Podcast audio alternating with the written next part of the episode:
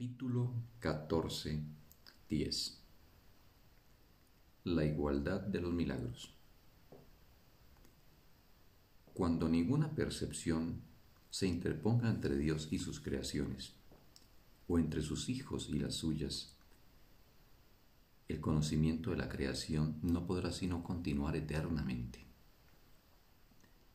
Los reflejos que aceptas en el espejo de tu mente mientras estás en el tiempo, o bien te acercan a la eternidad, o bien te alejan de ella. Pero la eternidad en sí está más allá del tiempo. Salte el tiempo y con la ayuda del reflejo de la eternidad en ti, extiéndete y tócala. Y pasarás del tiempo a la santidad tan inevitablemente como el reflejo de la santidad exhorta a todos a dejar a un lado la culpabilidad. Sé un reflejo de la paz del cielo aquí y lleva este mundo al cielo, pues el reflejo de la verdad atrae a todo el mundo a esta, y a medida que todos entran en ella, dejan atrás todos los reflejos. En el cielo, la realidad no se refleja, sino que se comparte. Al compartir su reflejo aquí, su verdad se vuelve la única percepción que el Hijo de Dios acepta. De este modo, aflora en él el recuerdo de su Padre, y a partir de ese momento, nada más puede satisfacerle, excepto su propia realidad. Vosotros en la tierra no tenéis idea de lo que significa no tener límites, pues el mundo en el que aparentemente vivís es un mundo de límites. No es cierto que en este mundo pueda ocurrir algo que no conlleve grados de dificultad. El milagro, por lo tanto, tiene una función única y no inspira un maestro único que trae las leyes de otro mundo a este. Obrar milagros es lo único que puedes hacer que trasciende la idea de grado de dificultad, pues los milagros no están basados en diferencia sino en igualdad. Los milagros no compiten entre sí, y el número de milagros que puedes obrar es ilimitado. Pueden ser legión y a la vez simultáneos. Esto no es difícil de entender una vez que concibes que son posibles. Lo que más cuesta entender es que la falta de grado de dificultad que caracteriza al milagro es algo que tiene que proceder de otra parte y no de aquí desde el punto de vista del mundo. Eso es imposible. Tal vez te hayas dado cuenta de que tus pensamientos no compiten entre sí y de que, aunque estén en conflicto entre sí, pueden ocurrir simultáneamente y con gran profusión. Puedes, ciertamente, estar tan acostumbrado a eso que ya apenas te sorprenda. No obstante, estás acostumbrado también a clasificar algunos de tus pensamientos como más importantes o mejores que otros, como más sabios, productivos o valiosos. Esto es cierto con respecto a los pensamientos que se les ocurren a los que creen vivir separados, pues algunos pensamientos son reflejos del cielo, mientras que otros los suscita el ego el cual tan solo aparenta pensar. El resultado de todo esto es un patrón zigzagueante y variable que nunca descansa y jamás se detiene.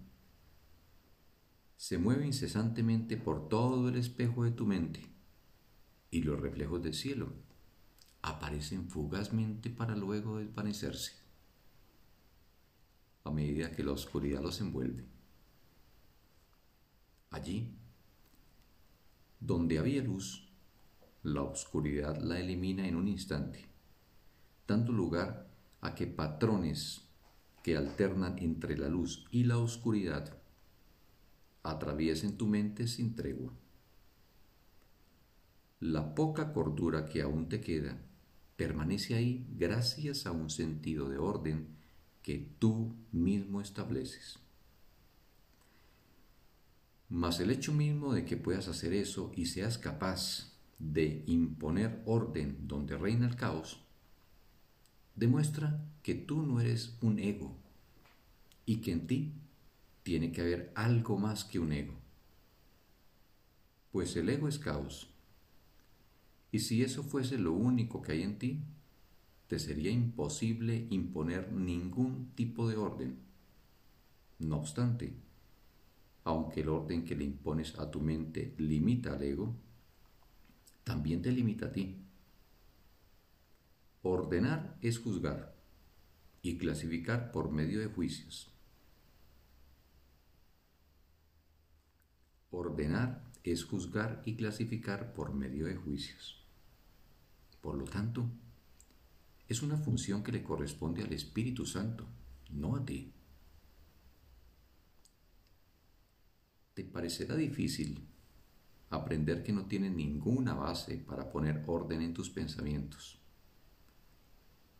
El Espíritu Santo te enseña esta lección ofreciéndote los ejemplos deslumbrantes de los milagros, a fin de mostrarte que tu modo de ordenar es desacertado, pero que se te ofrece uno mejor. El milagro responde siempre de la misma manera ante cualquier petición de ayuda. No la juzga, simplemente reconoce lo que es y responde consecuentemente.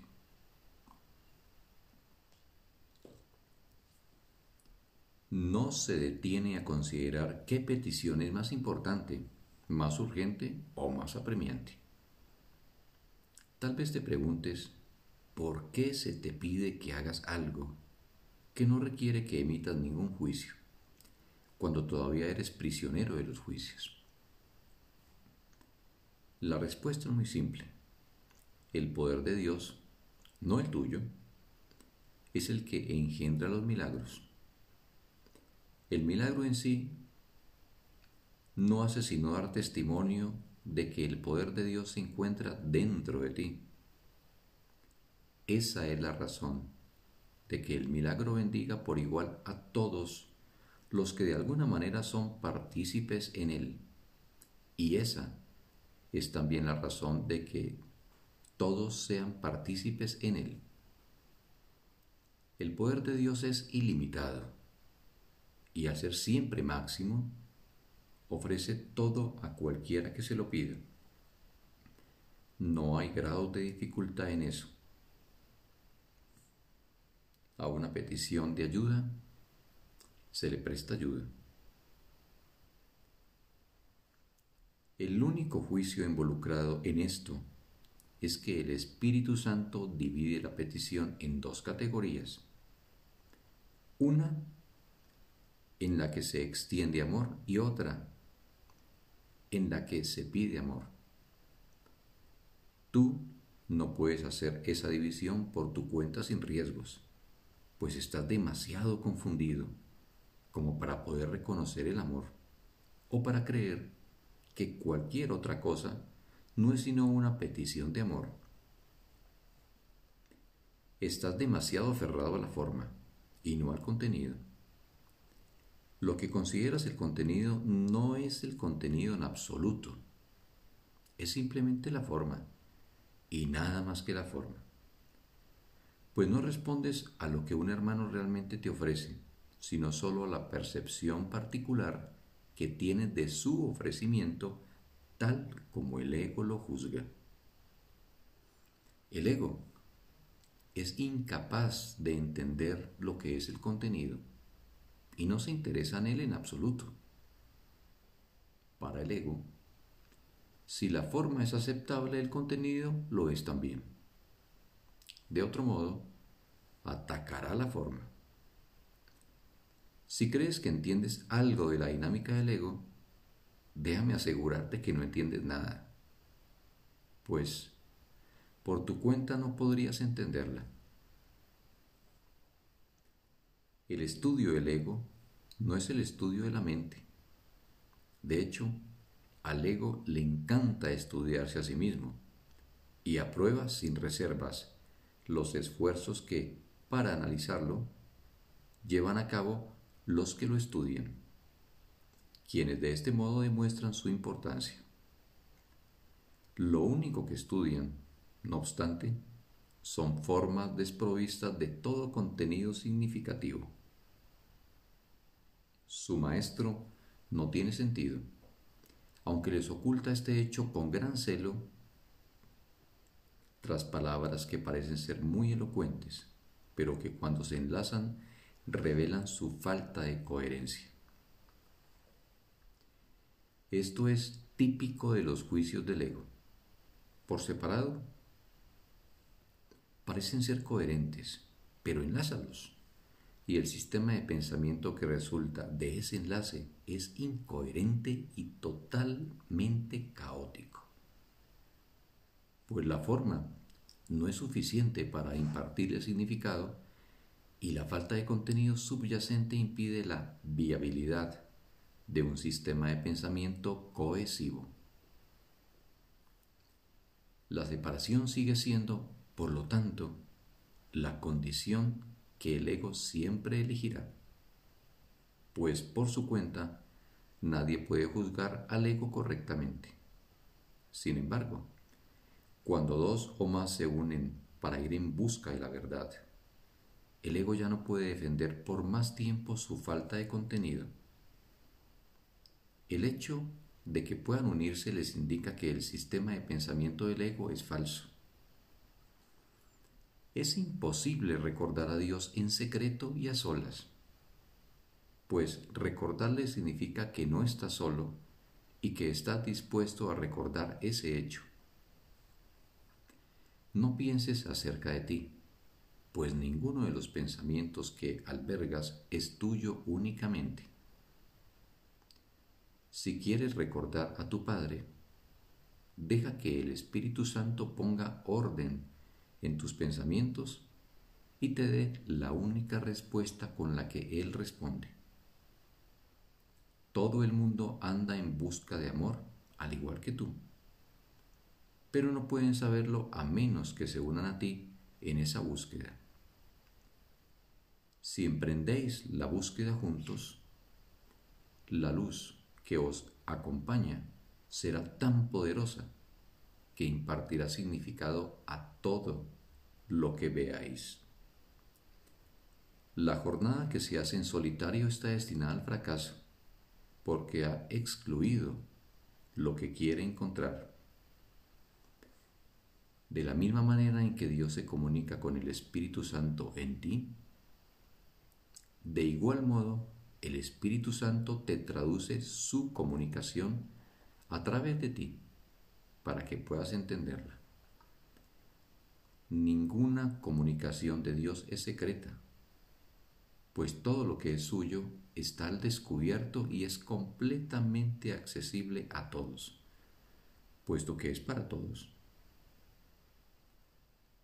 Nada puede vivir en secreto, y lo que tú quisieras ocultarle al Espíritu Santo no existe. Ninguna interpretación que hagas de un hermano tiene sentido. Deja que el Espíritu Santo te muestre a tu hermano y te enseñe tanto su amor como sus peticiones de amor. Ni tu mente ni la de tu hermano albergan otros órdenes de pensamiento que no sean estos dos. El milagro es el reconocimiento de que esto es verdad. Allí donde hay amor, tu hermano no puede sino ofrecértelo por razón de lo que el amor es. Pero donde lo que hay es una petición de amor, tú tienes que dar amor por razón de lo que eres. Dije antes que este curso te enseñará a recordar lo que eres y te restituirá tu identidad. Ya hemos aprendido que se trata de una identidad que compartes. El milagro se convierte en el medio a través del cual la compartes.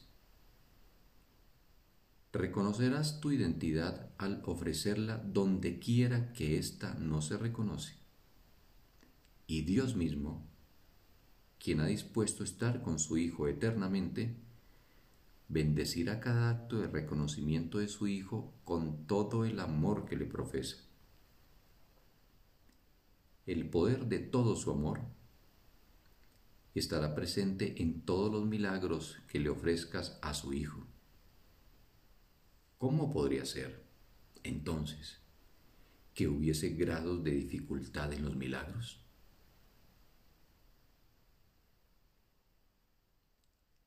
Fin del texto. Un sagrado día para todos.